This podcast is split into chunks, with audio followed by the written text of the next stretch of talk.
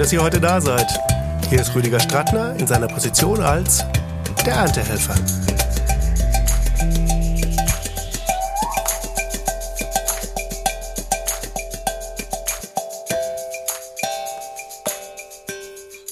Liebe Susanna, herzlich willkommen in deiner Folge des Erntehelfer Podcasts. Hallo. Ja, hm? sehr, sehr gern bin ich hier. Danke für das Einladen. Schön. Wenn ich an dein Hauptinstrument denke, habe ich sofort eine Melodie und ich glaube, diese Melodie verbinden die wenigsten Menschen mit einem Cembalo. Ähm, und das ist äh, von George Gershwin weil ich habe als äh, Jugendlicher mal von meiner Schwester eine Schallplatte mitbekommen, äh, mitgebracht bekommen aus USA, die ich heute noch immer griffbereit bei meiner Plattensammlung stehen habe. Und das ist Porgy and Bess.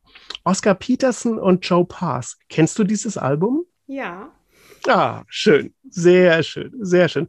Das ist, das ist ein, ein so tolles Meisterwerk, weil Joe Pass ja eh ein, ein begnadeter Gitarrist ist und dann der normalerweise große Flügel spielende Oscar Peterson mit diesem Cembalo so magische Sachen macht. Und diese zwei zusammen äh, eröffnen einfach völlig neue äh, Klanghorizonte. Und da habe ich immer dieses I got plenty of nothing and nothing's got plenty of me. Und das dann äh, a cappella, äh, nicht a cappella, also instrumental von den beiden. Das Cembalo, du hast dich dem Cembalo äh, verschrieben. Das ist dein Lebensinhalt, kann man das so sagen? Ähm, ja, es ist ein, ein großen Teil mein Lebensinhalt. Aber das ist Teil der alte Musik. Also es ist ein, nur ein Werkzeug, so mhm. für, für, um eine größere Sache nachzuverfolgen.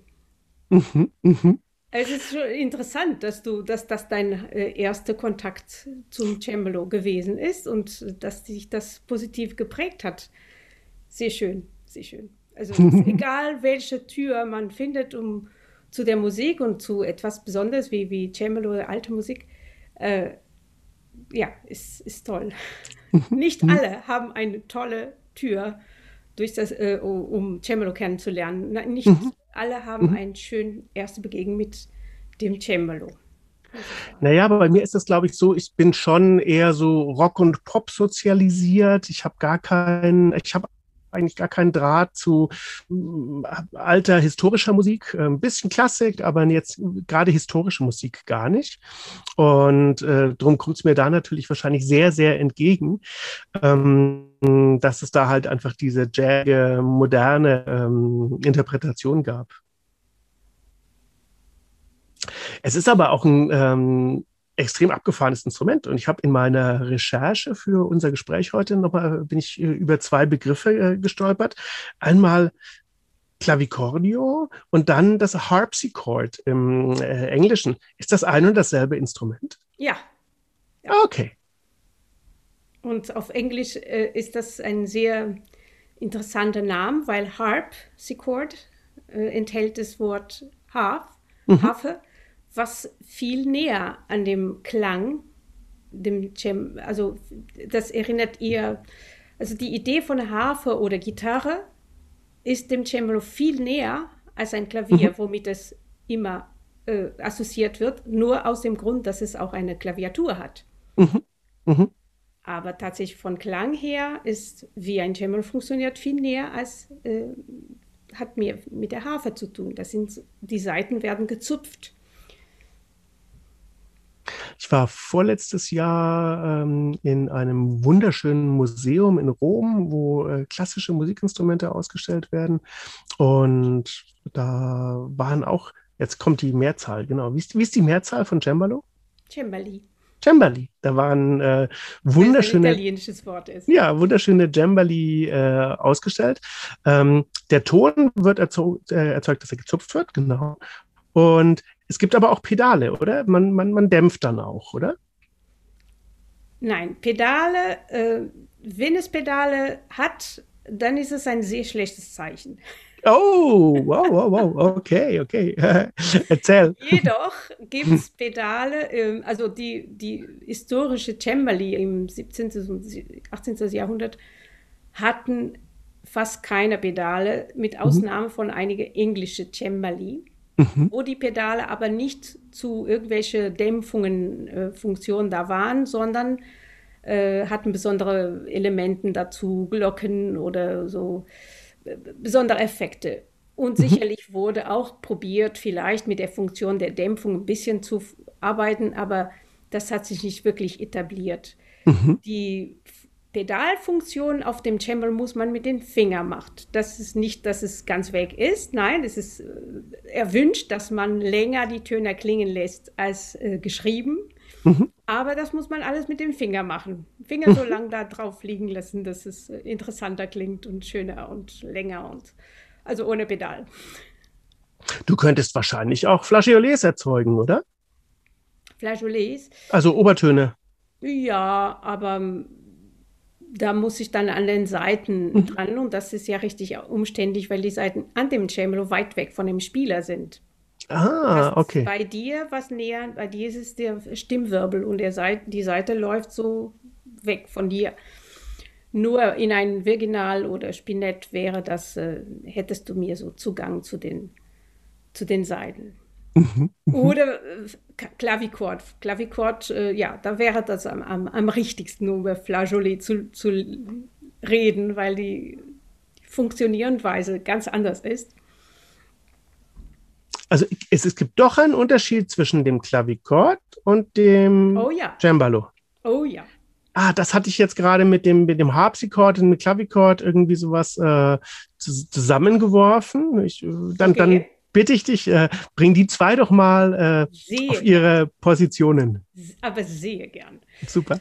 also, Harpsichord ist das englische Wort für Cembalo mhm. oder für jeder Instrument der Cembalo-Familie. In Deutschland ist zum Beispiel Spinett weiter verbreitet. Als, also habe ich so er, er, immer oft, oft, erfahren, dass mhm. viele Leute Spinett kennen, der Begriff, mhm. und assoziieren mit einem Cembalo.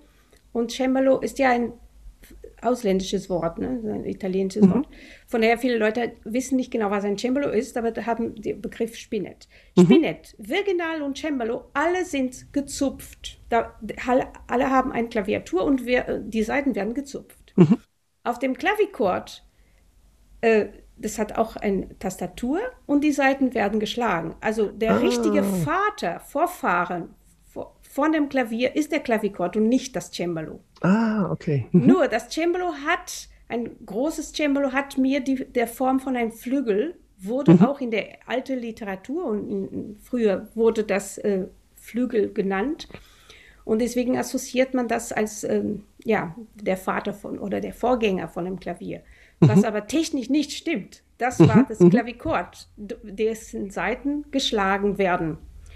Aber die werden geschlagen und die, äh, Klavichord hat etwas ganz, ganz Besonderes.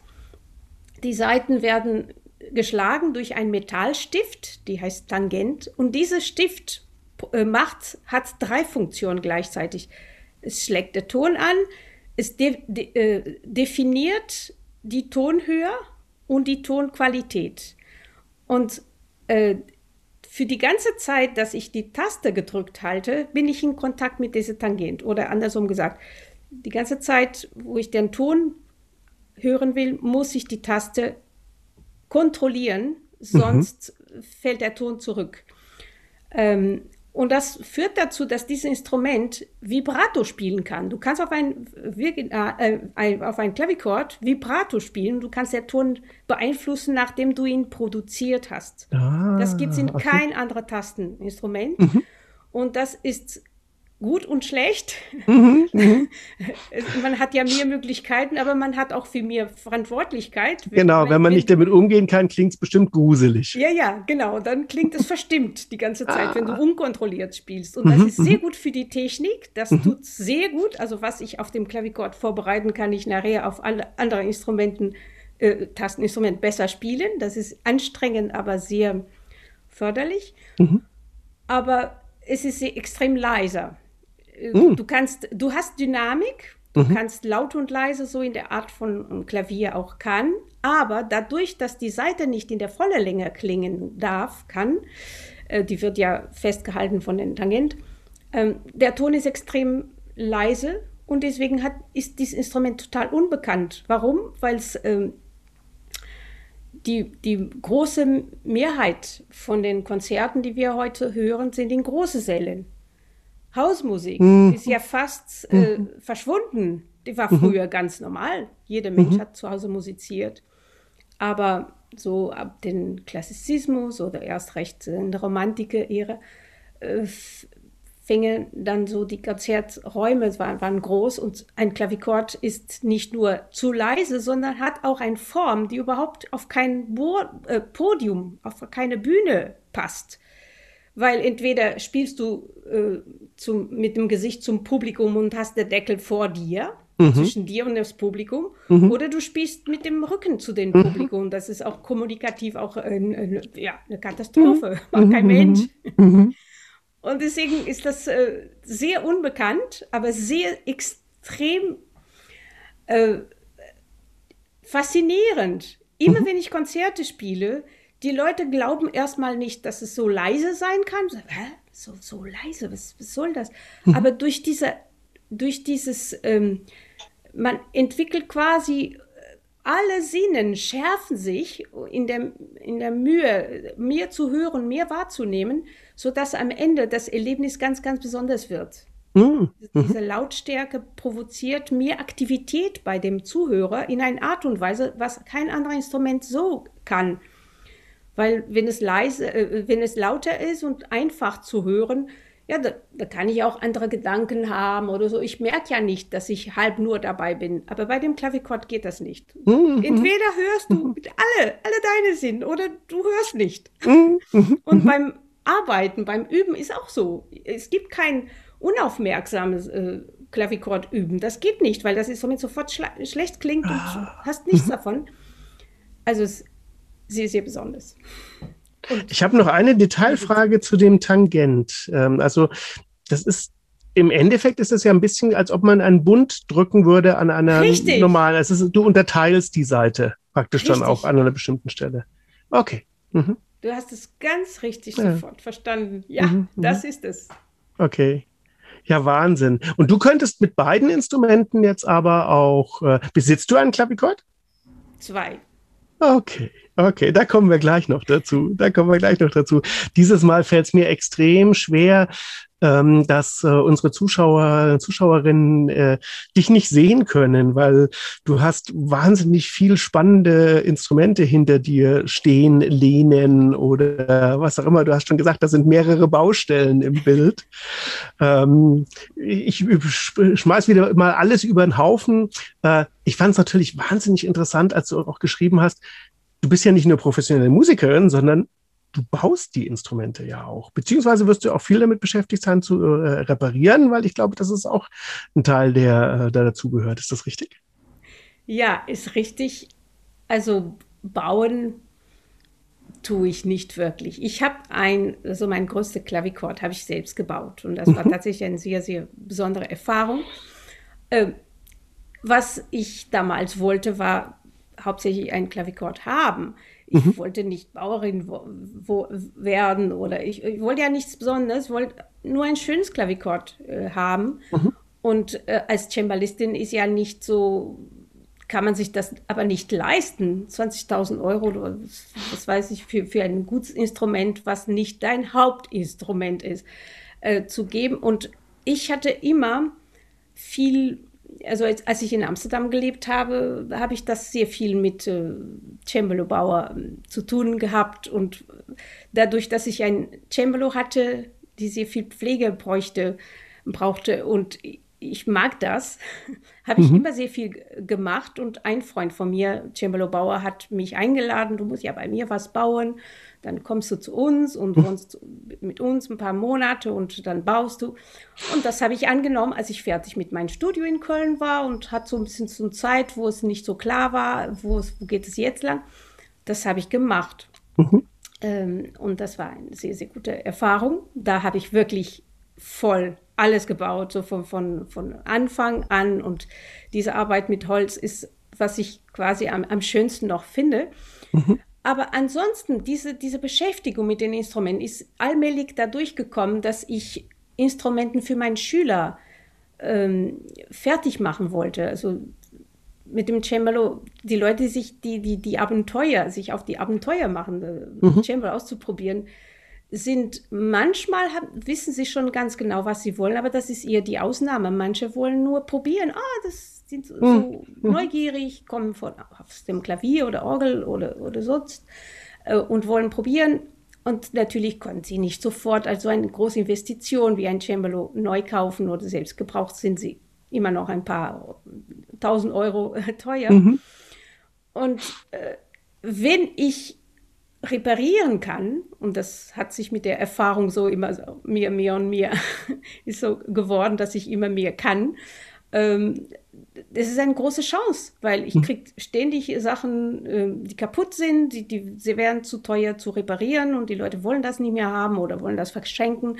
Aber fast alle Instrumente, die, die man so äh, viel lange Zeit besessen hat, muss man oben zu auch reparieren und das ist hier mhm. kosten, das kostet viel.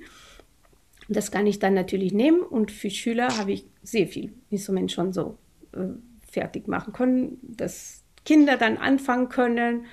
wenn sie dann nicht mehr wollen oder ein anderes selbst kaufen, dann geht das Instrument weiter.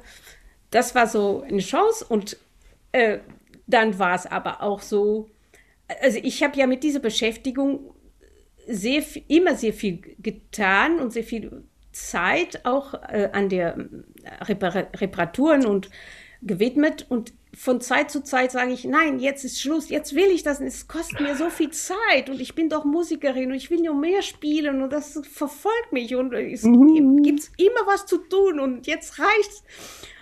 Und dann mache ich das vielleicht ein halbes Jahr nicht oder ein Jahr nicht und dann merke ich, ich finde das aber toll und äh, ich habe immer noch mein Werkzeug. Ich habe äh, einen riesen Schrank, die Hälfte sind Klamotten, die andere Hälfte oder noch mehr als die Hälfte sind äh, Werkzeug und Maschinen und so. Und ich finde es toll. Ich hatte auch schon immer als Kind Hobbys, die, die mit Handwerk, äh, irgendwelche handwerkliche Sachen zu tun hatten. Von daher denke ich, och, es gehört auch zu mir das macht mir Spaß und äh, dann verbinde ich das auch mit der Musik. Toll. Ganz toll. Ähm, es ist ja ein Zupf, Zupfinstrument, das Cembalo. Ja. Und ähm, genau die Stelle, wo der Ton erzeugt wird, wo praktisch die Seite ange angezupft wird, da ist, muss ja so eine Art kleines Plektrum sitzen. Also wenn ich jetzt über auf einer Gitarre oder einen Bass kommend äh, nachdenken würde, da gibt es doch sicherlich auch verschiedene Materialien, weil es ist ja auch beim, da hat ja auch einen Einfluss auf die Tonbildung, oder? Ja, richtig. Mhm. Ja. Äh, und das so fing auch meine Bastelkarriere mit dem Cello ah, an. Okay. Ich habe ein Instrument in Amsterdam gekauft. Von, äh, die war so, so an sich schon etwas reparaturbedürftig, als, es, mhm. äh, als ich es gekauft habe, weil es von einem Amateur gebaut wurde und dessen Sohn, Sohn mittlerweile Profi äh, Cembalo-Bauer war. Heutzutage mhm. ein, ein sehr berühmter Cembalo-Bauer, der wohnt jetzt in, in Spanien, Titus Kreinen. Und sein Vater hat dann so ein Instrument äh, äh, mit den Kindern zum Spaß gebaut. Mhm. Und dieses Instrument habe ich dann gekauft. Und Titus, der Sohn, der Profi, hat mich dann ein bisschen geholfen, das äh, paar Kleinigkeiten zu korrigieren und hat mir dann auf die Idee gebracht, ich konnte das in der ursprüngliche Material, diese Kiele, die heutzutage aus einer Art Kunststoff gemacht worden mhm. werden, Delrin, konnte ich aber wie damals im 18. Jahrhundert aus äh, Vogelfeder, ah, Löwenfeder mhm. mhm. machen. Mhm. Das wäre mehr, mehr Arbeit und sie zu, zu erhalten und zu pflegen. Aber das äh, habe ich gemacht und da äh, habe ich gelernt, das mhm. selber, selber zu schneiden. Und tatsächlich für dieses Instrument, ich habe mittlerweile festgestellt, nicht alle Instrumente sind gleich empfindlich für oder reagieren so empfindlich oder so unterschiedlich hier an dem Material, wo, wonach, mhm. wo, aus dieser Kiele gemacht worden sind. Aber dieses Instrument fand ich ziemlich sensitiv, dass es mhm. viel besser klang. Mhm. Und das habe ich tatsächlich 13 Jahre lang mit Vogelfeder intoniert gehabt. Die man sicherlich dann ja ab und zu austauschen muss, weil, oder nachschieben ja. oder so, damit äh, da alle gleichmäßig wieder anschlagen. Ja, oder? aber es klingt äh, etwas äh, kristalliner, so ein bisschen klarer, der Klang. Und das Problem, was man bei den Plastikkiele hat, ist, dass mhm. Äh, mitten in ein Konzert oder völlig unangekündigt bricht es ab. Es kann mitten in eine Probe sein, wenn du mhm. übst oder im Konzert und dann hast du einen Ton, der fehlt, mhm. muss sofort ersetzt werden. Mhm. Und mit, dem Feder, mit der Feder bricht sie nie sofort ab. Sie mhm. fängt an, anders zu klingen. Dann weißt du, oh, das muss ich ersetzen. Und da hast aber noch Zeit. Sehr gut, Wirklich, sehr gut. Äh, wenn du sehr, sehr schlampig bist und sehr viel nicht machst, wenn die danach fragen, dann äh, nach, äh, nach ein paar Monaten hast du wirklich sehr viel zu tun. Aber wenn du das regelmäßig machst, fehlen nie, nie Klänge, nie Töne und ja, es ist auch nicht viel Arbeit. Nein, nein, mhm. das ist eine Illusion, ist nicht viel Arbeit. Wenn du auf einem Cembalo spielst, also ich weiß, was für eine Verantwortung ein Klavierstimmer hat. Ähm, würde ein normaler Klavierstimmer dir dein Cembalo stimmen oder ist das ähm, auch nochmal über Spezialisten abgedeckt? Natürlich sind äh, Klavierstimmer äh, befugt, äh, Leute zum, zum Klavier, äh, zum Cembalo, die haben kein Problem, ein Cembalo zu stimmen. Aber mhm. ähm, die Stimmen, was sie gelernt haben, was das, die Stimmung, die sie gelernt haben, die ange, angepasst ist an dem Klavier, die passt mhm. auf dem Klavier, oder die Stimmen nach Gerät, äh, die sogenannte historische Stimmung unserer Wahl. Mhm. Ähm, weil es gehört zu der, zu der Eigenarten von dem Instrument Cembalo, wenn man alte Musik macht, besonders. Aber ich finde insgesamt, äh, ja, dass, dass die Stimmung nicht gleichstufig ist. Mhm. Mhm. Die mhm. Stimmung ist so, dass alle Tonarten ein bisschen anders klingen. Ähm, und das macht das Instrument, das, äh, das bereichert die Resonanz von dem Instrument. Nicht nur, mhm. also abgesehen von der Musik, dass die Musik das braucht, die alte Musik das braucht, diese unterschiedlichen Stimmungen. Ich finde, die Instrumenten klingen dann aber auch wirklich akustisch anders, ob sie gleichschwebend gestimmt werden, die moderne Stimmung, die alle Klaviere haben, oder unterschiedliche. Das ist irgendwas mit dem, mit dem Obertöne passiert da, dass mhm. die Instrumenten nicht so viel Klang entwickeln können mhm. und tatsächlich mir verstimmt klingen. Also ich mhm. Mhm. Manchmal, mit, wenn moderne Orchester, wenn ich mit modernen Orchester gearbeitet habe, und die haben extra ge gebeten, moderne, äh, so gleichschwebende Stimmung. Dann habe ich das gemacht und das Cembalo klang dann so verstimmt, dass mhm, am Ende mhm. Keiner davon was hatte und, und äh, keiner war zufrieden. Mhm, mhm. sind die Besonderheiten von den mhm, Instrumenten. Ich glaube, das ist auch bei äh, bundierten Seiteninstrumenten ja so, dass letzten Endes, wenn du eine, eine gewisse Qualität erreichst als ähm, Spieler, Spielerin, dann drückst du nicht mehr einfach nur hinter dem Bund die Seite runter, sondern du hast immer ein gewisses Voicing drinnen, wie du im Endeffekt, gerade wenn, wenn Akkorde entstehen oder sowas, die Töne zueinander setzt weil auch die, die, diese gerade gezogenen Bünde, die ja äh, auf vordefinierten Positionen in einem bundierten Instrument sind, auch einen Kompromiss darstellen. Und wenn jemand wirklich weiß, was er tut und weiß, was er da erzeugen will, dann ist das das kleine Quäntchen, was da noch mit reinfließt, glaube ich. Ich kann mir vorstellen, das ist ähnlich wie das, was du gerade von diesen speziellen Stimmungen sagst. Kann das passen? Äh, ja und nein, weil du musst dich tatsächlich definieren, äh, vordefinieren. Du kannst nicht einen Ton so mhm. spielen und so spielen. Mhm, mhm, äh, du musst tatsächlich vorher definieren, was du willst. Aber du wählst das nach Musik, die du machst. Mhm. Also richtig alte Musik, äh, richtig, zum Beispiel Renaissance-Musik verträgt und, und fragt nach sogar, nach einer Stimmung, die, ähm, wo manche Tonarten auch gar nicht spielbar werden. Mhm. Aber die, die hat man damals nicht gebraucht. Oder man hat sie gebraucht, um, um also ganz große Dissonanzen hat man gebraucht, um mhm. schreckliche Sachen zu, ähm, auszudrücken. Mhm. Die, die, Stimmen in den alte äh, äh, historische Stimmung ist nicht äh, ist, ist eben ungleich, damit ich mir die, es ist ein Teil der Expressivität der Instrumenten. Mhm. Ich mhm. habe die schöne klingende Akkorden habe ich, die mir das, die Gefühle die von, von schöne Sachen äh, empfinden lassen. Aber ich habe auch die Dissonanzen, die, die, die grausame Klänge, mhm. die doch noch grausamer klingen und die, die noch rauer und noch, noch trauriger und noch äh, aggressiver. Und das habe ich auch, um das so auszudrücken, weil das auch zum, zu Leben, zum Leben und zu, dementsprechend mhm. auch zur Musik gehört. Mhm. mhm. Und äh, das fällt mir so sehr in der moderne Stimmung, mhm.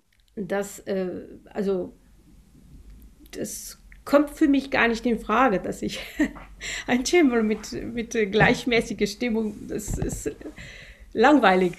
Wenn ich mal äh, jetzt wurde es, wäre es nicht mehr möglich, äh, alte, alte Stimmungen zu machen, dann denke ich, das Instrument wäre für mich gar nicht mehr interessant. Das wäre so, so ein, so ein, es ist so eine bedeutende äh, Quelle von, von Expression, mhm.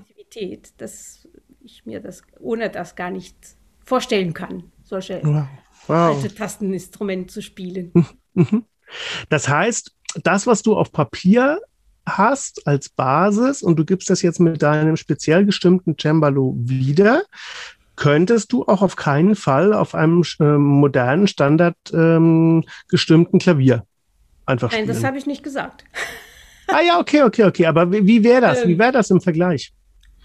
Wird, äh, also ich nicht, ich nicht, weil ich da den Sinn nicht hinsehe. Ich bin, hm? Mhm, also mhm. wenn ich Klavier spiele und das tue ich manchmal, dann spiele ich Chopin, da, da spiele ich so die Sachen, die, die mir dann fehlen und die ich liebe von der Klaviatur, Klavierliteratur.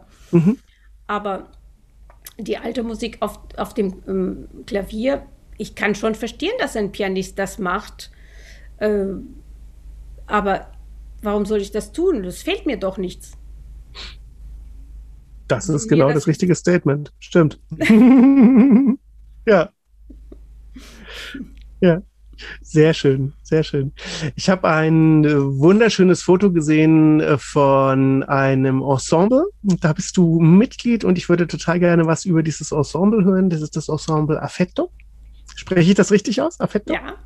Und äh, ihr habt eh sehr charmante Fotos auf eurer Homepage und äh, ich mag das, wo ihr alle auf einer Bank sitzt äh, und jeder gerade in ein Croissant gebissen hat. es springen noch die Krümmel irgendwie so rum und ihr habt so einen schönen Schwung als Gruppe da. Fand ich total ich, fand ich toll, weil letzten Endes, ähm, das ist so weit weg von, was man jetzt, sagen wir mal, vielleicht mit so einem ernsten Sujet äh, verbinden würde. Und ähm, erzähl doch mal was über das Ensemble. Ja, dieses Ensemble äh, ist irgendwie so zu mir gekommen. Mhm. es ist äh, verrückt äh, ja, viele Jahren habe ich mal ein Ensemble hier, ein Ensemble da gehabt und ich hatte so, so sehr der Wunsch, ja, toll, ein Ensemble zu haben. Und quasi, als ich gedacht habe, okay, dann habe ich eben kein Ensemble, dann ist auch okay. Und dann kam dieses Ensemble so ganz von allein zustande. Und es ist, macht so viel Spaß. Äh, es, äh, die Mitglieder davon äh, wir sind zu dritt oder zu zweit als Musiker und ein Sprecher dazu. Hm. Und das macht sehr viel Spaß. Ein von den ähm, Mitglied des Ensembles war, war mal vor vielen, vielen Jahren mein Cembalo-Schüler und ist heute ein sehr angesehen, nicht nur Cembalist, sondern auch Gambist. Hm. Und äh, aus seiner Studienzeit hat er die Flötistin angeschleppt und dann äh, wurden wir von jemand äh, kontaktiert, der uns ja so aus der Musik leben und so quer, also ich, ich glaube sogar durch ein Cembalo-Seite, die bei seinem Cembalo fällt oder so, wurde ich kontaktiert, sind wir ins Kontakt gekommen. Und äh, Marcel ist äh, Sprecher, der, der, mhm. der macht äh, Schauspiel, ähm, liebt das sehr. Und dann haben wir Programm zusammengestellt, wo wir äh, das beides kombinieren. Musik machen und äh, Literatur. Ein, ein interessantes Programm war, dass wir Musik aus der Zeit von Friedrich, Friedrich der Große gespielt haben und hm. mit Briefe aus der Korrespondenz zwischen Voltaire und äh, Friedrich der Große. Und das gibt natürlich Gelegenheit, um etwas über Geschichte zu erzählen, aber mhm. aus dieser lebendige äh, Briefwechsel, mhm. Die 40 Jahre lang gedauert hat und nicht immer friedlich war. Die haben sich auch heftig gestritten und es ist einfach. Über 40 witzig. Jahre haben sich die ausgetauscht? Ja. Oh. Und das ist, es, es macht sehr viel Spaß. Und mhm. jetzt haben wir ein, ein äh, anderes Projekt, äh, mit Telemann zu tun hat. Wegen der aktuellen Situation haben wir noch kein Konzert. Geht erstmal jetzt äh, demnächst wieder an, hoffentlich. Mhm. Ja. Ja, du hast vorhin gesagt, das Klavichord kann keine Räume füllen. Und da musste ich auch dran denken, naja, das wäre ja eigentlich ein Instrument für momentan, wo man ja eher so streaming-mäßig oder wie auch immer unterwegs ist. Dann könnte das wieder so ein bisschen aufholen. Aber, Aber ich bin tatsächlich überzeugt, dass Klavichord steht eventuell ein Revival bevor. bevor. Oh. Weil mhm. aus dem Grund, dass äh, ich denke, also was wir jetzt erleben, ich glaube auf keinen Fall, dass die Musik oder die Kunst äh, und Kultur äh, irgendwie, dass es nachher wenige geben wird und die sind ja nicht kaputt zu kriegen. Die mhm. Kultur ist nicht kaputt zu kriegen, die verändert sich aber. Das, und ich denke, wahrscheinlich die große Veranstaltungen werden demnächst nicht möglich sein und wer weiß, wie das dann wird, aber ich denke, kleine Sachen werden wieder viel mehr wichtig, viel mhm. wichtiger sein, mhm. wie sie früher schon mal waren. Mhm. Es gab mal schon Geschichte vor dieser Kultur, wo die, wo die Ereignisse sehr sehen, große Massen oder in große Räume. So.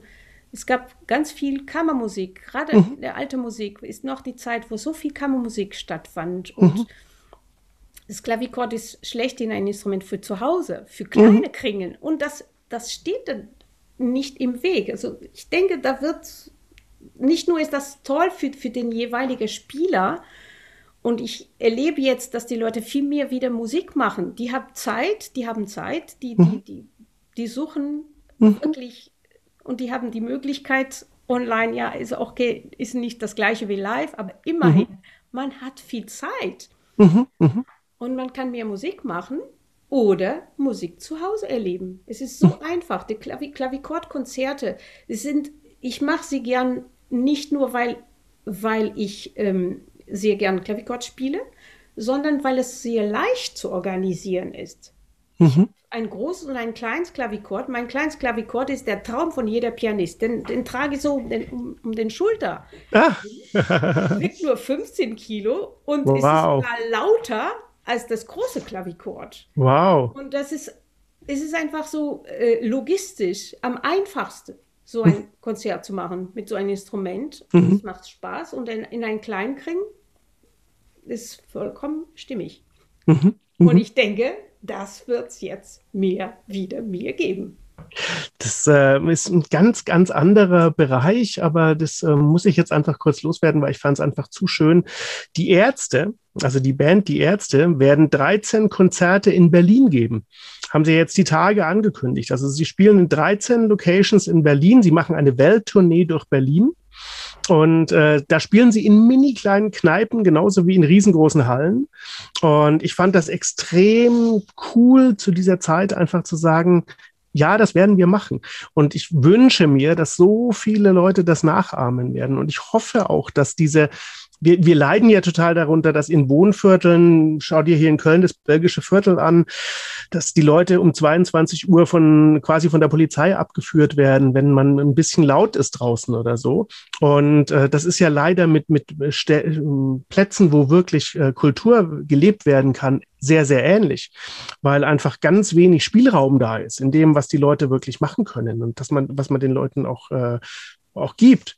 Und da fände ich, wäre es jetzt auch ein wunderschönes Zeichen einfach nach der Pandemie, ein bisschen mal wieder ähm, das Ganze zusammenzuführen und zu sagen, ey, dafür leben wir ja schließlich auch irgendwo in einer bunten Millionenstadt und mit vielen, vielen Menschen, dass es dann da auch mal ein bisschen brodelt und was auch wirklich passiert, oder? Ich glaube, das wird passieren. Schön. Und dann sehe ich dich schon mit deinem 15 Kilo Klavichord über den Ebertplatz laufen. Tschak, tschak, tschak, der Kollege mit der Gambe daneben und die Flötistin. Erzähl nee, mir was. Mal, warte ja. mal. Klavichord ist nicht für Kammermusik geeignet. Ah, ja, ja, da sind wir wieder bei zu dezent, zu nicht ja. durchsetzungsfähig. Also, zwar gibt es Leute, die das machen, so Klavichord und eine Traversflöte zum Beispiel, ein Instrument, was sehr leise klingt. Ich persönlich war nie überzeugt über diese Aktion. Mhm. Ich denke, Klavichord ist ausschließlich ein Solistinstrument, mhm. weil auf dem Moment, dass irgendwas mitspielt, sei es auch nur das leiseste Instrument, sind die Verhältnisse gestört, die Aufmerksamkeit, das, was ich beschrieben habe, dass wir alle Sinnen so äh, schärfen, um diese Klang, diese besondere Klang zu hören, ist das dann gestört, wenn ein mhm. zweites Instrument spielt. Von daher, das habe ich noch nie probiert und das interessiert mich auch nicht. Es gibt genug sch schöne äh, Musik äh, solo für Klavichord und das bleibt dabei bei mir. Aber mhm. Cembalo und Spinett und kleine, ich habe ein ganz kleines äh, Cembalo äh, einfach zu transportieren. Ist aber zu sperrig. Also auf, die, auf den Schulter kriege ich das nicht. Okay, okay. Aber das, das kann man. Also ich habe ja letztes Jahr oder vorletztes Jahr habe ich in, in der Metro mit einem Spinett gespielt bei den Aktionen. In der ähm, Metro? Ja, es gibt so eine Aktion weltweit, die heißt Bach in the Subways. Mhm. Ein Amerikaner gestartet, dass wir an dem Geburtstag von Bach, war nämlich gestern, mhm. äh, Bach in äh, öffentliche Plätze spielen, vor allem mhm. in den in de Subways, in der Metro ah. und so. Mhm. Da habe ich mit ein, ein paar anderen Musiker, die Hälfte Amateur, die Hälfte Profimusiker, haben wir uns zusammengetan zu viert und in Düsseldorf in in der Metro, in der Rheinbahn gespielt ist. Da gibt es auch die schöneren, da gibt es auch die schöneren Bahnhaltestellen als hier. Also die sind ja wirklich äh, schöner als in Köln, die Düsseldorfer Bahnhaltestellen. Ja, aber mitunter. Köln hat, Köln hat auch ein paar tolle Haltestellen. Ja. nee, aber Klasse. es war, war, ja, wir haben auch ein paar, ein paar gewechselt, ja, ein paar Mal gewechselt, um ein paar Stellen zu spielen. Seid ihr dann von Station zu Station mit der Bahn weitergefahren, oder? Mit der Bahn. Mit der Ach, Bahn. super. dann passt alles. Jetzt haben wir wahnsinnig viel über dein Instrument gelernt und ähm, wir haben ja hier beim Erntehelfer immer so ein bisschen das Thema Lernen, Weiterbildung, Fortbildung, äh, Lebensweg. Ähm, Du bist aber Lehrerin, also du unterrichtest auch. Ähm, lass uns erstmal in, in die Richtung gehen. Für, sich, für dich hat sich doch sicherlich jetzt auch das Unterrichten total geändert. Wahrscheinlich ist das jetzt ja gerade auch alles äh, Online-Unterricht größtenteils, oder? Ja. Ja, also ich unterrichte sehr gern, wirklich sehr gern. Mhm. Ich habe nicht sehr früh damit angefangen. Oder doch, ich habe in Portugal schon unterrichtet, als ich 18 Jahre alt war. Hm. Und dann äh, wieder nicht. Und den ganzen, die ganze Studiumzeit äh, in Köln oder in Amsterdam, ein Jahr in Oslo, ich habe sehr viel Respekt fürs Unterrichten gehabt, sehr viel Angst, irgendwas falsch zu machen und habe alle möglichen andere Jobs bloß nicht unterrichten. Also ah. während alle meine Kollegen äh, so die, die, Nebenjobs als Lehrer, Lehrern hatten, selbstverständlich. Ich habe das nie gemacht. und hat richtig Angst davor. Mhm. Und de dementsprechend bin ich auch richtig spät damit angefangen, aber es hat mich so gepackt und so, es ist wirklich so ein, ja, so quasi jetzt mein Hauptthema, äh, mhm. das Unterrichten und in verschiedene äh, Niveaus oder in verschiedene, also alle, alle Leute, die was lernen wollen, kommen zu mir. Ich kann mit alle was anfangen. das macht richtig Spaß. So, das sind auch die Schüler, die, die sich für diese Instrumente interessieren, sind auch wirklich alle sehr, sehr unterschiedlich. Und ich unterrichte auch ein bisschen Klavier. Und mhm.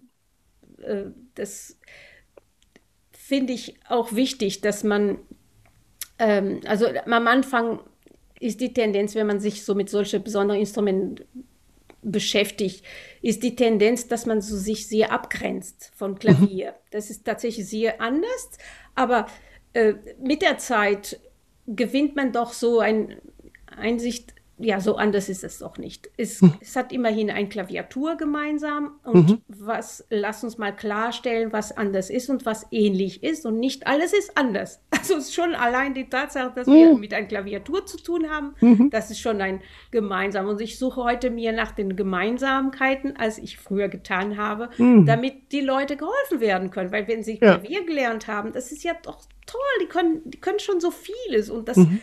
äh, äh brauche ich nicht zu sagen, das ist jetzt ganz anders, sondern mir zu, zu schneller auf, die, auf diese Wissen, was schon vorhanden ist, aufzubauen und klarer zu machen, hey, hier ist es anders. Mhm. Hier muss man dann das und das und das ändern.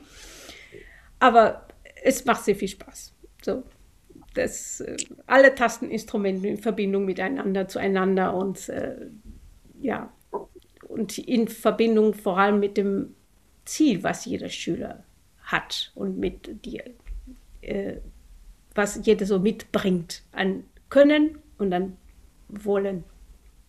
Dieses Strahlen, glaube ich, dass du dabei vermittelst, äh, kommt absolut rüber. Und wenn du dieses Strahlen allein schon die, deinen äh, Schülerinnen und Schülern ähm, mit auf den Weg geben kannst, dann haben sie ein unglaubliches Energiereservoir, was ja auch ganz wichtig ist. Schön. so soll es sein.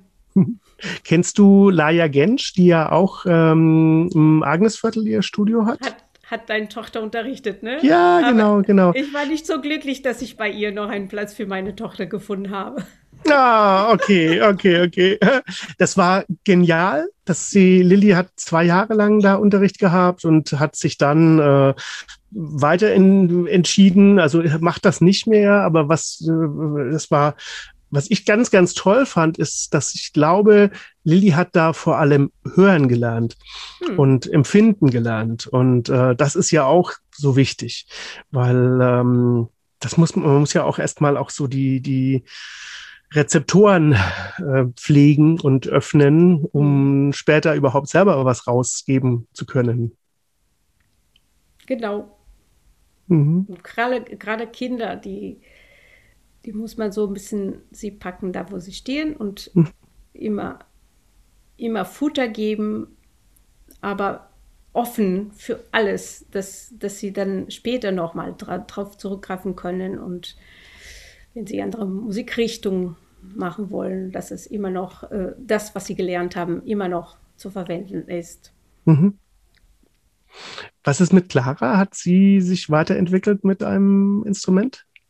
Die Clara hat lang Cello gespielt und mhm. irgendwann hat sie auf die Gitarre gewechselt. Sie ist mit dem Cello, hätte ich wissen müssen, ich habe sie auf der Bühne gesehen, aber das ist jetzt auch schon ein paar Jahre her. Gut, dass du mich mir auf die Sprünge hilfst. Und sie hat auf die Gitarre gewechselt? Okay. Ja. Mhm. Dann auch, weil sie da mehr auch moderne Sachen machen kann? Oder was ist da so die Faszination?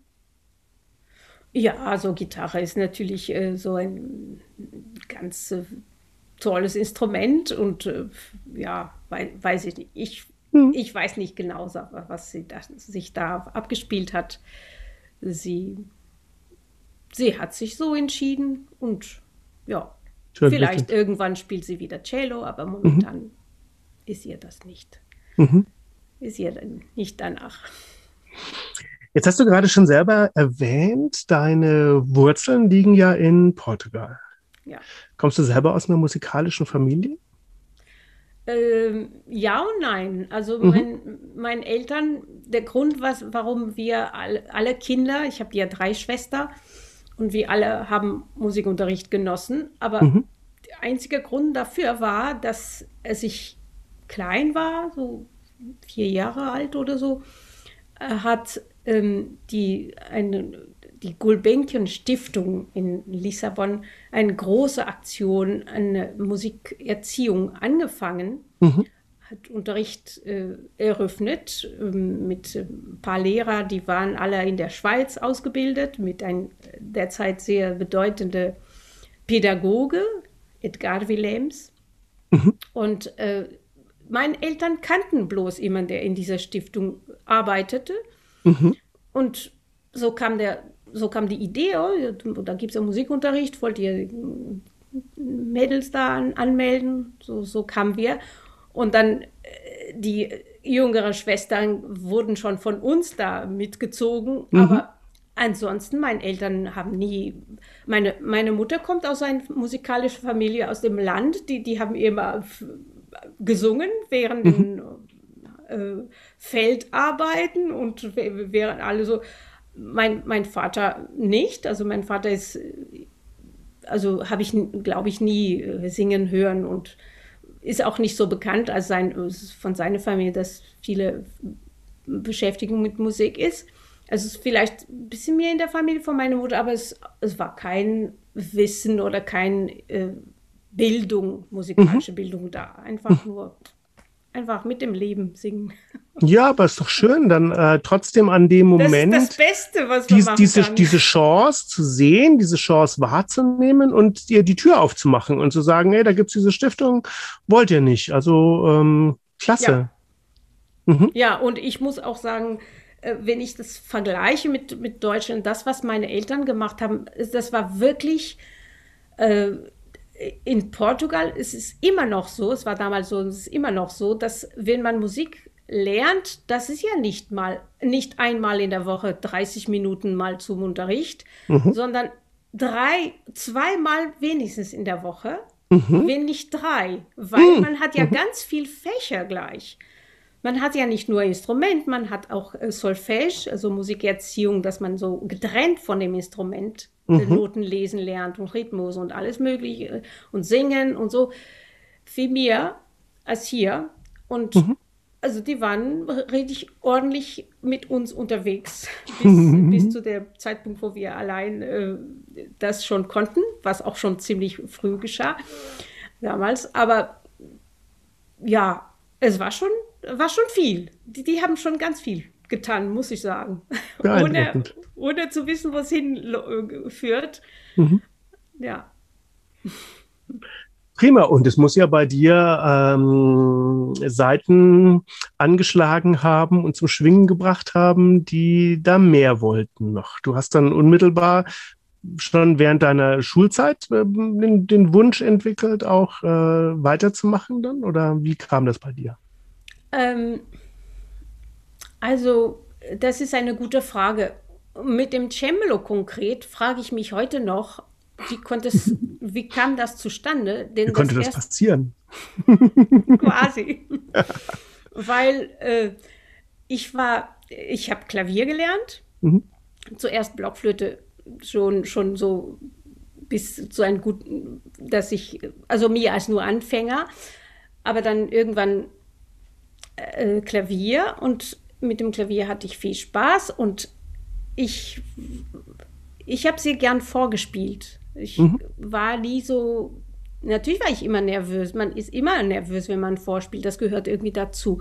Aber ich hatte auch große Faszination für das Spielen und Vorspielen und habe mich immer vorgestellt, es ist ein tolles Leben, äh, Pianistin zu sein. Also mhm mhm. Spiel, Musikerin zu sein, das hat mich schon, schon immer fasziniert. Aber äh, gleichzeitig wusste ich ja mit dem Klavier, wie soll das gehen? Das ist ja so, was kann man mit dem Klavier machen? Das ist eigentlich so wenig oder, oder so weltberühmt sein, will ich das oder steht mir das überhaupt zur Verfügung? Äh, so steht ich unterwegs und nur Konzerten, diese großen Konzerten. Nee, das war es auch nicht so. Aber mit dem Cembalo war, ähm, äh, war, war diese besondere Kuriosität. Also ein Cembalo ist ein Instrument mit einen Tasten, die man, die jeder äh, äh, äh, Pianist schon erstmal, mhm. die erste Begegnung schon so machen kann. Mhm. Und ich habe da in dem Fachgeschäft in Lissabon ähm, ein Cembalo gesehen, was ich heute ja mir nicht vorstellen kann. Also ich war nicht so begeistert. Das war auch kein schönes Instrument. Das war so so irgendwie so ein Standardfirma, die, die so viel exportiert hat äh, aus Deutschland, aber äh, waren nicht wirklich historische Nachbauten oder so. Es waren mhm. nicht Instrumente, die faszinierten. Trotzdem war ich fasziniert von, dem, von der Möglichkeit, am Cembalo hat man mir Möglichkeiten, äh, Konzerte zu machen, weil es viel äh, Kammermusik also es ist ein Instrument, die in viel Kammermusik äh, eingesetzt wird. Mhm. Gibt es eine besondere Technik, das zu tun in der, in der Barockzeit des Generalbass. Und äh, als Cembalistin war das, äh, hatte ich mir Chancen gesehen. Und ich glaube heute, dass das vielleicht ein Teil der Faszinierung war, warum ich daran gedacht habe. Und richtig gefesselt hat mich der erste Kurs, die ich gemacht habe. Da bin ich wirklich, boah, das war krass. Äh, in, in Nordportugal, in einen schönen Kloster, äh, in einen schönen Palast, gab es so mhm. einen international Summer Course für alte Musik und mit weltberühmte äh, alte Musikspezialisten. Mhm. Und da bin ich hin, so mitgezogen von einem Freund und äh, es war ja so, dass ich konnte noch gar nichts. Ich, das war meine erste Begegnung mit dem Cembalo und ich konnte Klavier spielen, aber ich konnte ja sonst nichts und war so nur als Neugierer dabei, so wie viele andere Portugiesen. Damals gab es noch keine alte Musik in Portugal. Das war mhm. in äh, 87 oder 88. Noch keine richtige Kurse und Lehrer. Ähm, und das war so der erste Blick in diese, in diese Welt gleich neben Leute, die schon lang dabei waren, so Ausländer und Leute, die schon ganz viel alte Musik gemacht haben. Und das hat mich total fasziniert. Und vor allem, vor, äh, weil wir wurden ja, die Portugiesen, ich bin mir sicher, das war strate strategisch. Diese Kurse fanden in Portugal statt. Die wurden subventioniert, auch von der portugiesischen Stadt natürlich. Mhm. Und dann die, die, die Rhetorin von dem Kurs, mhm. die war die Ehefrau von der berühmteste äh, Cembalo-Spieler der Welt damals, der Gustav Leonard. Sie hat diese Kurse organisiert und sie hat das extra vorgehabt, dass die Portugiesen wirklich mitgezogen werden und mhm. in den Ensembles, auch wenn sie nicht viel spielen, sie werden in den Ensembles äh, äh reingemischt und spielen sofort Konzerte. Also ich habe ja mit Leuten Konzerte gespielt, die wirklich toll, so toll gespielt haben und ich war so fasziniert und mhm. ab da war es äh, gegessen. Ich wollte nur das, wollte nur ins Ausland gehen. Und Fantastisch. Und das war auch, da habe ich auch meinen äh, Lehrer, den ich dann zuletzt auch nochmal gehabt habe, hier in Köln. Mhm. Der Grund, warum ich dann auch äh, in Köln gelandet bin, Chetil Haugsand, kennengelernt, da war der Lehrer da in diesem Kurs. Hast du dann Stipendien bekommen, um äh, im Ausland zu studieren? Oder ja. wie? Ja. ja? Mhm. Toll, dass es da so eine äh, vitale Förderung gab in dem Bereich faszinierend. Ja. Was war dann die, die, die nächste Schritt? Ich weiß, du hast in Amsterdam, in Oslo und in Köln studiert. Wo ging es dann als nächstes hin? In Amsterdam, nach Amsterdam. Nach Amsterdam. Erstmal mhm. gegangen. Mhm. Das war damals so ein ganz großes Amsterdam. Und danach immer noch sind es sehr interessante Schulen, wo nicht nur ein guter Lehrer für mich war, sondern äh, es ist auch genauso wichtig oder noch wichtiger als der Lehrer ist dann die Umgebung. Und das mhm. gab es in Lissabon damals nicht. Mhm. Ich hatte ja, die Lehrer konnte ich schon in Portugal äh, schon einige Maße haben, aber fehlte die ganze Entourage, das ganze Drumherum, mit anderen Leuten musizieren, sich unterhalten können, die Bibliotheken und alles das hat es gefehlt. Mhm. Und es war in Amsterdam natürlich eine große Fülle an, an mhm. Sachen zu erleben. Und nach drei Jahren war aus verschiedenen Gründen, die so mit Lehrerwechsel zu tun hatten, Umstellung der Schule und so mhm. ein paar persönliche Probleme auch äh, mit dem, da mit dem Studium, äh, bin ich in ein paar Jahr, ein paar Monate nach Norwegen gegangen zu dieser, mhm. zu dieser Norweger Ketil Haugsand. Und sobald ich da war, äh, ja, ich wusste auch nicht so ganz genau, ob ich zurück nach Amsterdam wollte oder was. Dann hat er ein, eine Stelle hier in Köln bekommen. Und deswegen Ach. bin ich dann mhm. im nächsten Jahr nach Deutschland. Mhm. Also war, war nicht so freiwillig. Mhm. Erstmal war ich auch nicht so froh drüber. Aber so wie es mal so ist, wenn man am wenigsten Erwartungen hat, die, umso besser geht's. Also ich war sofort glücklich in Köln und ja, bin nach 25 Jahren immer noch da. Und, und das war dann auch, er hat die Stelle bekommen an der Musikhochschule, richtig? Ja. Die, also für alle, die die Kölner Musikhochschule nicht kennen, äh, die Musikhochschule an sich ist schon ein Besuch wert, alleine äh, aus architektonischen Gründen, weil das ist einfach ein, ja, es ist ein unglaublicher Bau. es ist ein unglaublicher Bau. Ich sage immer, das waren die Architekten, die auf so Karo-Zetteln ähm, ihre Entwürfe gemacht haben. Die haben dann so fünf äh, Karo-Dinger hoch und fünf Karo-Dinger rechts und dann wurde noch mal ein bisschen was abgerundet und äh, Hauptsache man hat dann komische Farben verwendet. Ähm, aber ich glaube, die, die Musikhochschule an sich ist ja äh, wirklich ein toller Ort, oder?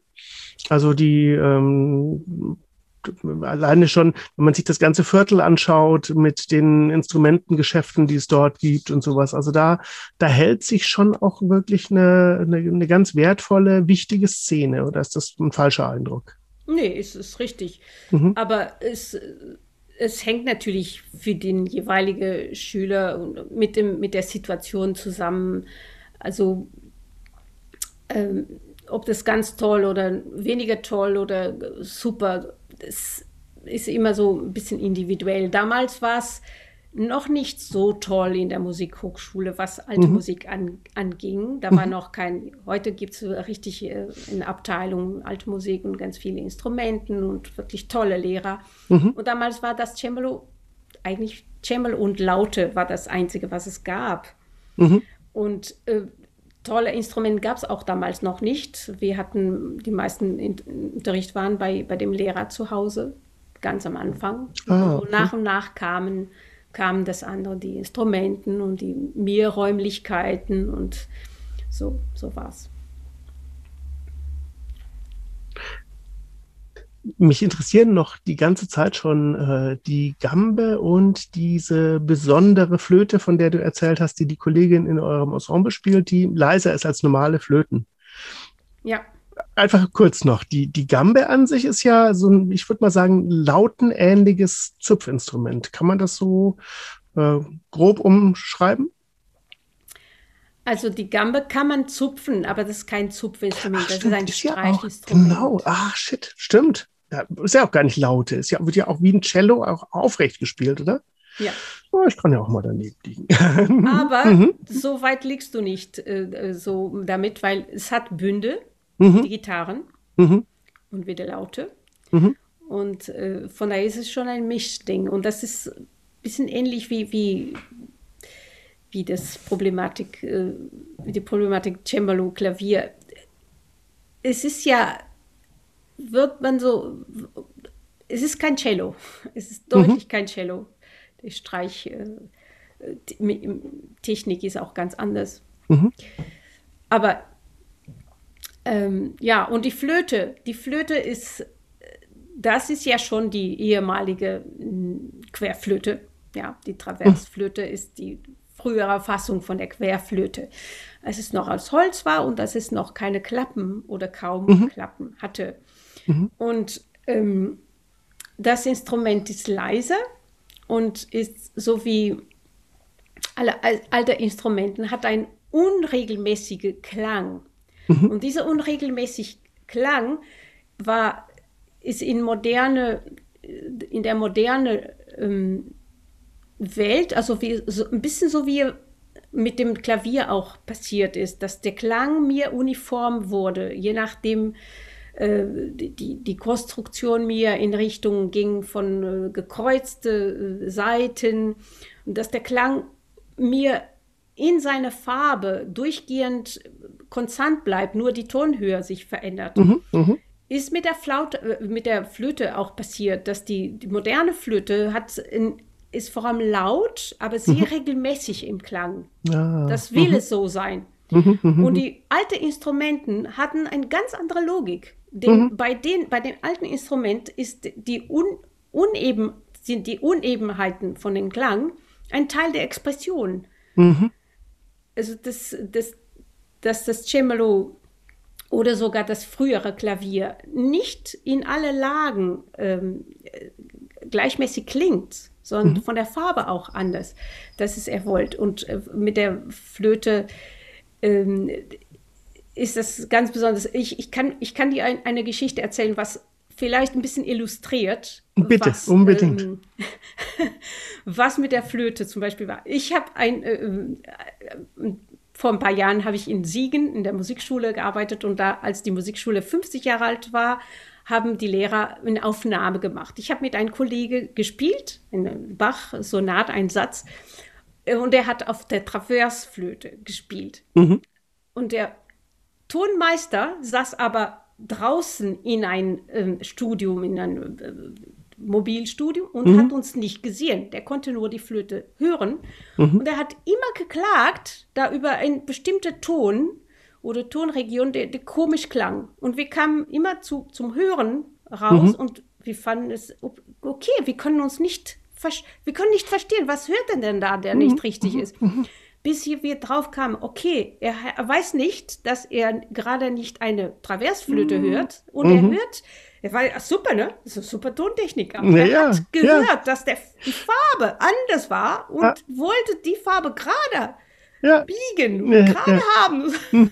Mhm. und ja, so, das ist aber ein Teil der Geschichte, dass die, dass, das, dass die Töne nicht alle gleich sind und dass mhm. die Tonarten auch nicht alle gleich sind. Und alle haben mir rau und andere haben mir, klingt mir Luft dadurch. Und das ist ein Teil der Geschichte und das mhm. ist ein Teil von, dem, von der Expression des Instrumentes.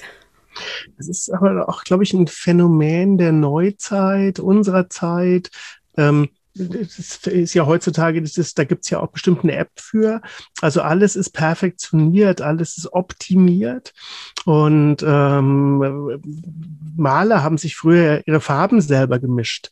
Und ähm, die konnten ja auch nicht irgendwie bei Amazon sich ein Starter-Kit, also Picasso, wenn der sich bei Amazon ein Starter-Kit äh, mh, Farben gekauft hätte oder sowas. Wer weiß, was mit diesen armen Menschen passiert wäre. Ähm, und diese Standardisierung und, und ähm, Vereinheitlichung ist schon auch irgendwie ein Phänomen, mit dem wir heute zu tun haben, oder? Ja, es seit eigentlich äh, die, das, die industrielle Revolution, was das mit unser Leben gemacht mhm. hat, dass, mhm. dass wir uns gar nicht mehr so, sind uns gar nicht klar darüber. Mhm. Aber davor war es unmöglich, zwei Sachen gleich zu haben. Mhm. Zwei Täler perfekt gleich zu haben, zwei äh, Gläser. Das gab es gar nicht. Mhm. Das ist erst, erst die, die Industrie zu verdanken, sowas. Und das verändert natürlich unser, unser, unser Dasein enorm. Mhm. mhm. In alle Aspekten unser Leben. Mhm. Mhm. Und Musik ganz, ganz, ganz besonders. Und wenn wir überlegen, dass das gerade mal vielleicht vier Generationen ähm, Menschen sind und in diesen der Zeit hat sich ja an dem Mensch überhaupt gar nichts geändert, aber alles andere total. Ja, es gab äh, tatsächlich gab es kein Standard. Es gab mhm. keinen Standard. Nirgendwo. Kein, mhm. kein Instrument Standard. Mhm. mhm. Heute sind wir es gewöhnt. Ein Klavier hat immer die gleiche Anzahl an Tasten. Mhm. Immer die gleiche es kann in der Höhe variieren, aber es ist immer dieses Modell, Gitarren, Geigen, also es ist Standard. Und mhm. ähm, das ist aber sowas von, äh, wenn, wenn man alles von Hand macht, ist das nicht möglich. Naja, es gab ja auch den Vergleich gar nicht. Also letzten Endes, wie alt sind die ersten Tonaufnahmen, die wirklich so gut waren, dass man jetzt wirklich was, was, was hört? Jahrhundertwende des letzten Jahrhunderts? Sowas ungefähr, oder? Mit irgendwelchen Wachswalzen dann mhm. und sowas, was da alles so probiert wurde und so.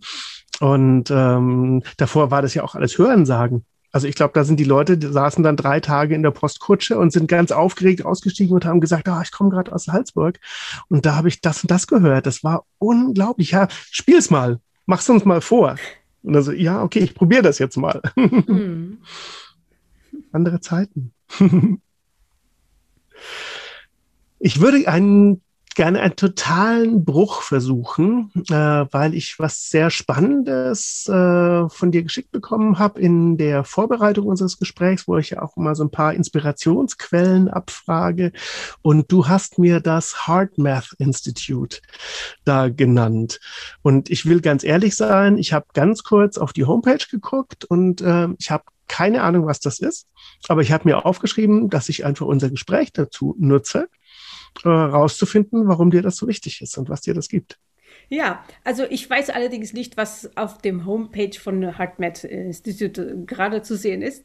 Mhm. Aber ich kann dir sagen, was mich davon begeistert. Ähm, ich, also ich bin, äh, die Wissenschaft hat mich immer sehr begeistert und äh, auch dies, ähm, diese ganze Psychologie um, um Musik machen herum. Ich, ich denke, deswegen auch vielleicht meine Faszination für das Unterrichten. Ich in, um die Zeit, wo ich überlegt habe, soll ich mit dem Chamber was machen, wollte ich eigentlich was anderes noch. Das war Psychologie studieren mhm. und besonders Musiktherapie. Aber es gab in Lissabon damals keinen Musiktherapiekurse. Das war, das ging nicht und das hat mich dann mehr so zum Chamber hingeschickt.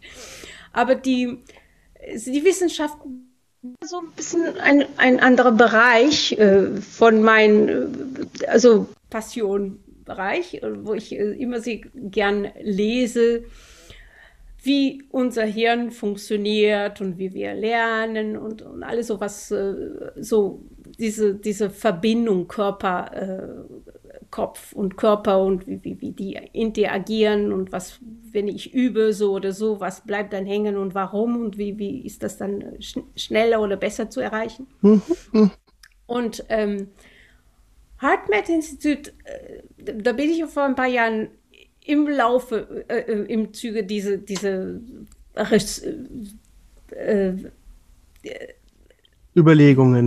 Überlegungen im Zuge dieser. Und, und äh, suche, suche immer mhm, nach mhm. solche Themen gestoßen und die, die, äh, die machen ganz tolle Experimenten, die haben bewiesen, dass das, das Herz ein ähm, zusätzliche, also zu, zusätzlich zu unser Gehirn hat das Herz eine eigene Intelligenz, was sehr viel unser, äh, uns steuert, mhm. unsere Emotionen und das, das Herz nämlich ein ähm, schon früher, als wir, bevor wir etwas erleben, das über das Herz schon Informationen bekommen über mhm. Sachen, die äh, es ist sehr, sehr interessant. Und äh, das äh, ist ein Bereich, der mich, äh, also beim täglich, täglich Üben und beim, beim ähm, in dem Umgang mit den Schülern Mhm. Das äh, nutze ich sehr gezielt und das, die, die, die, diese bewusste Arbeit mit dem, die Verbindung Kopf, Herz, mhm. das gibt eine andere Dimension an meine Arbeit, so zu, zu Aufmerksamkeit zu entwickeln für die, für die Gefühle und für die Emotionen mhm und wie sie uns das Lernen äh, dienen oder hindern. Ah. Mhm.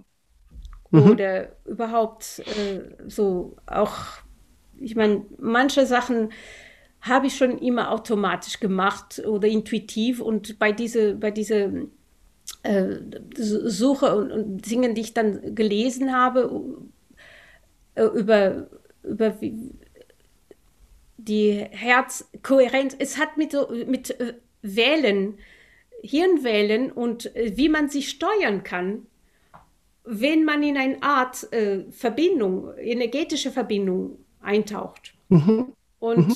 das sind so Sachen, die schon immer intuitiv gemacht haben. Zum Beispiel, wenn ich nervös bin bei einem Konzert und dass ich mich beruhigen äh, will oder das Gleiche machen Leute, diese, was weiß ich, autogenes Training machen oder alle, alle Art äh, Übungen, die man machen kann, um sich zu, zu beruhigen oder mhm. Atemübungen, äh, die, die verändern diesen Herzrhythmus. Mhm. Dieser Herzrhythmus äh, beeinflusst dann meinen Kopf und äh, mein Hirn und es ist sehr interessant. Schön, vielen Dank, vielen Dank. Also das, äh, ja, ähm, sah faszinierend aus von dem, was ich da so kurz mal mich durchgeklickt habe. Und wenn man jetzt hört, wie es dir dabei hilft, äh, da ich, ich würde es zusammenfassen, dass es für deine Balance auch einfach wichtig ist. Es ist für deine kreative Balance auch wichtig. Kann man das ja, so sagen? Sehr, sehr wichtig. Mhm. Mhm. Täglich wichtig. Mhm. Ich habe vor ganz vielen Jahren mal ähm, einer meiner Heroes, äh, früher mehr als heute, aber immer noch ein, ein ganz toller Musiker ist Stanley Clark der ähm, auch Scientologe erster Stunde ist. Und äh, ich habe eins seiner ersten Alben in der Hand gehabt und ich höre gerne Schallplatten und lese dann das Cover dazu und dann steht dann ziemlich groß unten drunter Thanks to L. Ron Hubbard for his never-ending support. Und ähm, dann ist mir zum allerersten Mal damals klar geworden, aha, okay, das ist doch der Typ, der Scientology gegründet hat. Und äh, wenn man dran denkt, Chick Corea ist vor wenigen Wochen gestorben, der ja auch sein Leben lang ähm, sehr, sehr viel auf Scientology bezogen hat.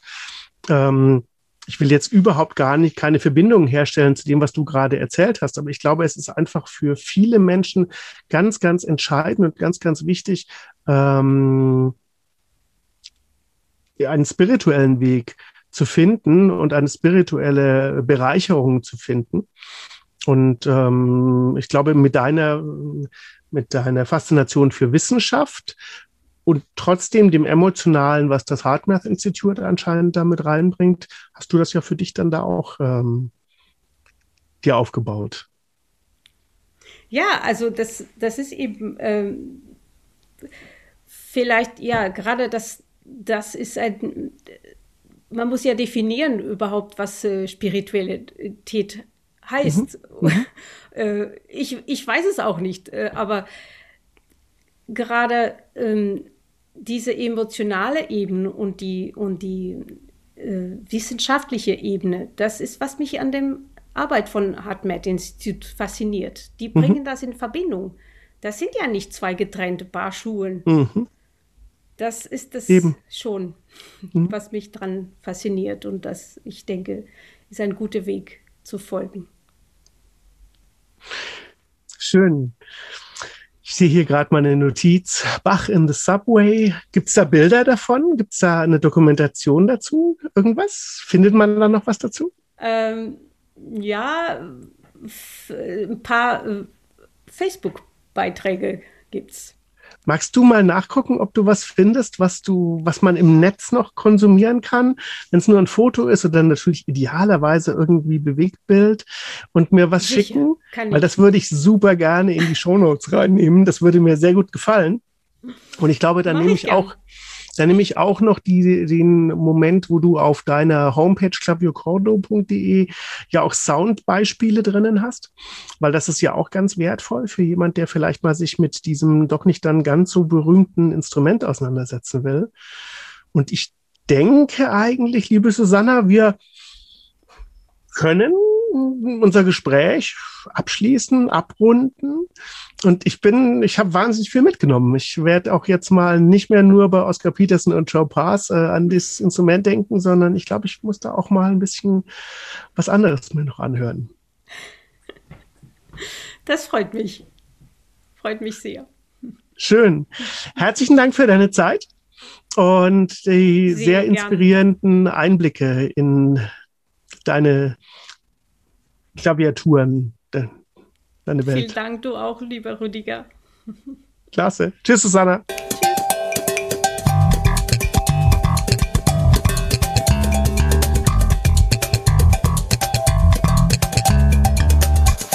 Für heute hat es sich ausgeslappt. Der Erntehelfer ist vorbei und ich freue mich darauf, euch beim nächsten Mal wieder begrüßen zu dürfen.